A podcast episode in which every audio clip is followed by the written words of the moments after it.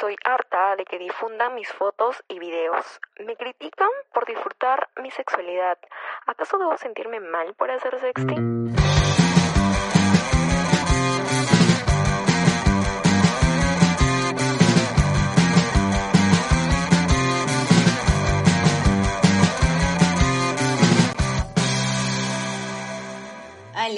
Otra vez cuarentena. 2021 y seguimos en cuarentena. Yo empecé la cuarentena con, a ver, con 24 años. No, perdón, empecé con 23 y ya voy a cumplir 25. Ya, yo ya ni te digo. Pero, ¿sabes qué? Acá en Perú para las personas que, pues, que nos escuchan de otros lados, esta es la primera vez que pasaríamos pues cuarentena durante una época muy especial que es pues San Valentín, el 14 de febrero. Pero este año las cosas son diferentes, tenemos algo que se llama coronavirus y que pues nos, nos obliga a hacer las cosas de manera distinta, ¿no? Eso no en todo caso no debería de impedir que pasemos un buen momento con, con, nuestras parejas. Entonces, este, acá nuevamente, la gran salvadora, que es el Internet, las herramientas tecnológicas que nos permiten pues acercarnos de distintas maneras, a través de la denominada sexting. El sexting es una práctica por la que enviamos y recibimos textos, fotos, audios y videos sexualmente explícitos previo consentimiento. Nosotras hicimos una encuesta en nuestro Instagram. Por favor, síganos en Instagram como ClickDacat Podcast sobre qué tanto conocíamos o qué tanto conocían nuestros seguidores sobre sexting.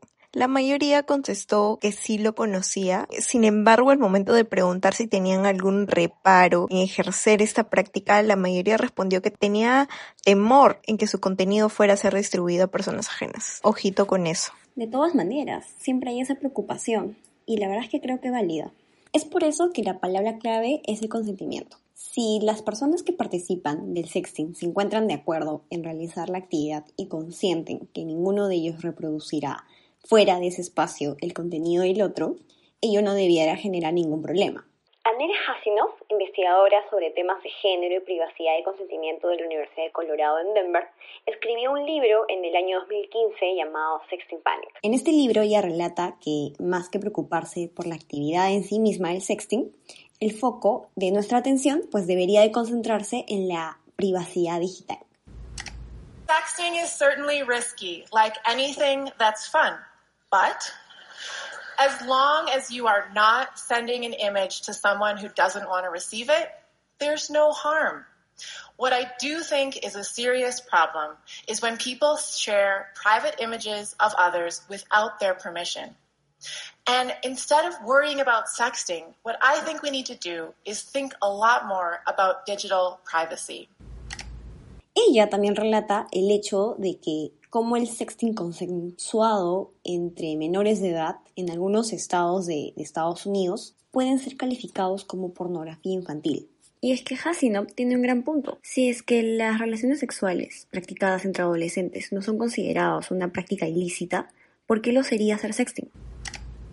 According to researchers at the University of New Hampshire, 7% of all child pornography possession arrests are teens, sexting consensually with other teens.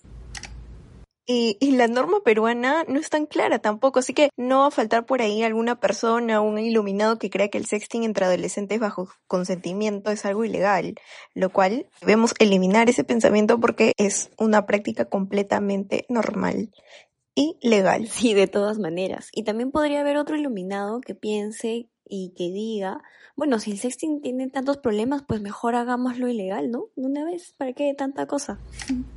So instead of criminalizing sexting to try to prevent these privacy violations, instead, we need to make consent central to how we think about that circulation of our private information. Entonces, una vez que contamos con el consentimiento, ¿Qué prosigue? Para que el sexting sea seguro, se deben cumplir tres aspectos importantes. Uno, que las normas que protejan nuestra privacidad funcionen. Funcionen. ¿Esto qué quiere decir? Que el Estado debe proveer todos los mecanismos jurídicos que sean necesarios para proteger nuestra privacidad y reivindicar nuestros derechos, claro, cuando estos se vean dañados. En el Perú, registrar, difundir e incluso poseer material íntimo que ha sido obtenido sin consentimiento puede constituir diferentes delitos, que se castigan hasta con 12 años de cárcel. Cambios personales. Pienso que el primer cambio, de todas maneras, debe ser aprender a pedir permiso. Por ejemplo, si deseo subir una foto de alguien a mis redes sociales, pues pido permiso. También existen otras herramientas digitales que nos permitirán asegurar nuestra privacidad a la hora de hacer sexting.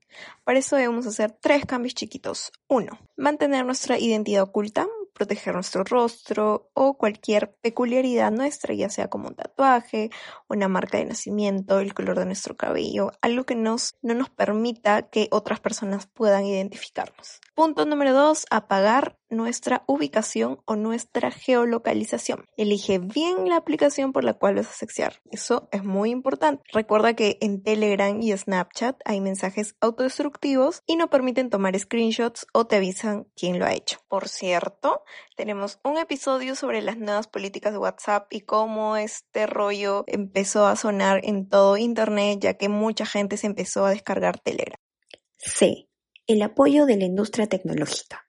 Como consumidores, tenemos derecho a solicitar que se diseñen herramientas que permitan darnos el control de nuestros datos. Si no tomamos en serio la protección de nuestra privacidad, las consecuencias pueden ser devastadoras. Muchos jóvenes y adolescentes caen en depresión cuando se hacen públicas las imágenes privadas a través de Internet. Entonces, ante este tipo de situaciones se han creado como salidas de emergencia, que muestran la empatía a personas que han sufrido la agresión a su privacidad. En Twitter, por ejemplo, hubo casos donde usuarias de la red social escribían tweets diciendo que era suyo el pack de una chica que había sido eh, publicado sin su consentimiento.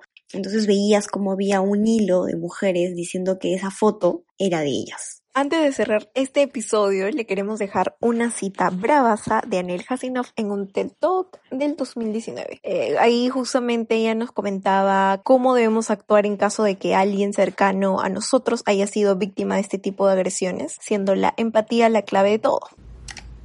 So the next time a victim of a privacy violation comes up to you, instead of blaming them, let's do this instead. Let's shift our ideas about digital privacy and let's respond with compassion. Ya sabes, protege tu pack y disfruta mucho. LidaCat es un espacio producido por Logitech, una organización sin fines de lucro dedicada a la divulgación de temas de tecnología y derecho. Visítanos en nuestras redes sociales Facebook e Instagram. También agradecemos a Code Arts por la excelente pieza musical que nos ayuda a amenizar nuestras conversaciones. Escucha su música a través de Spotify y YouTube y visítelos en Facebook como Code Arts.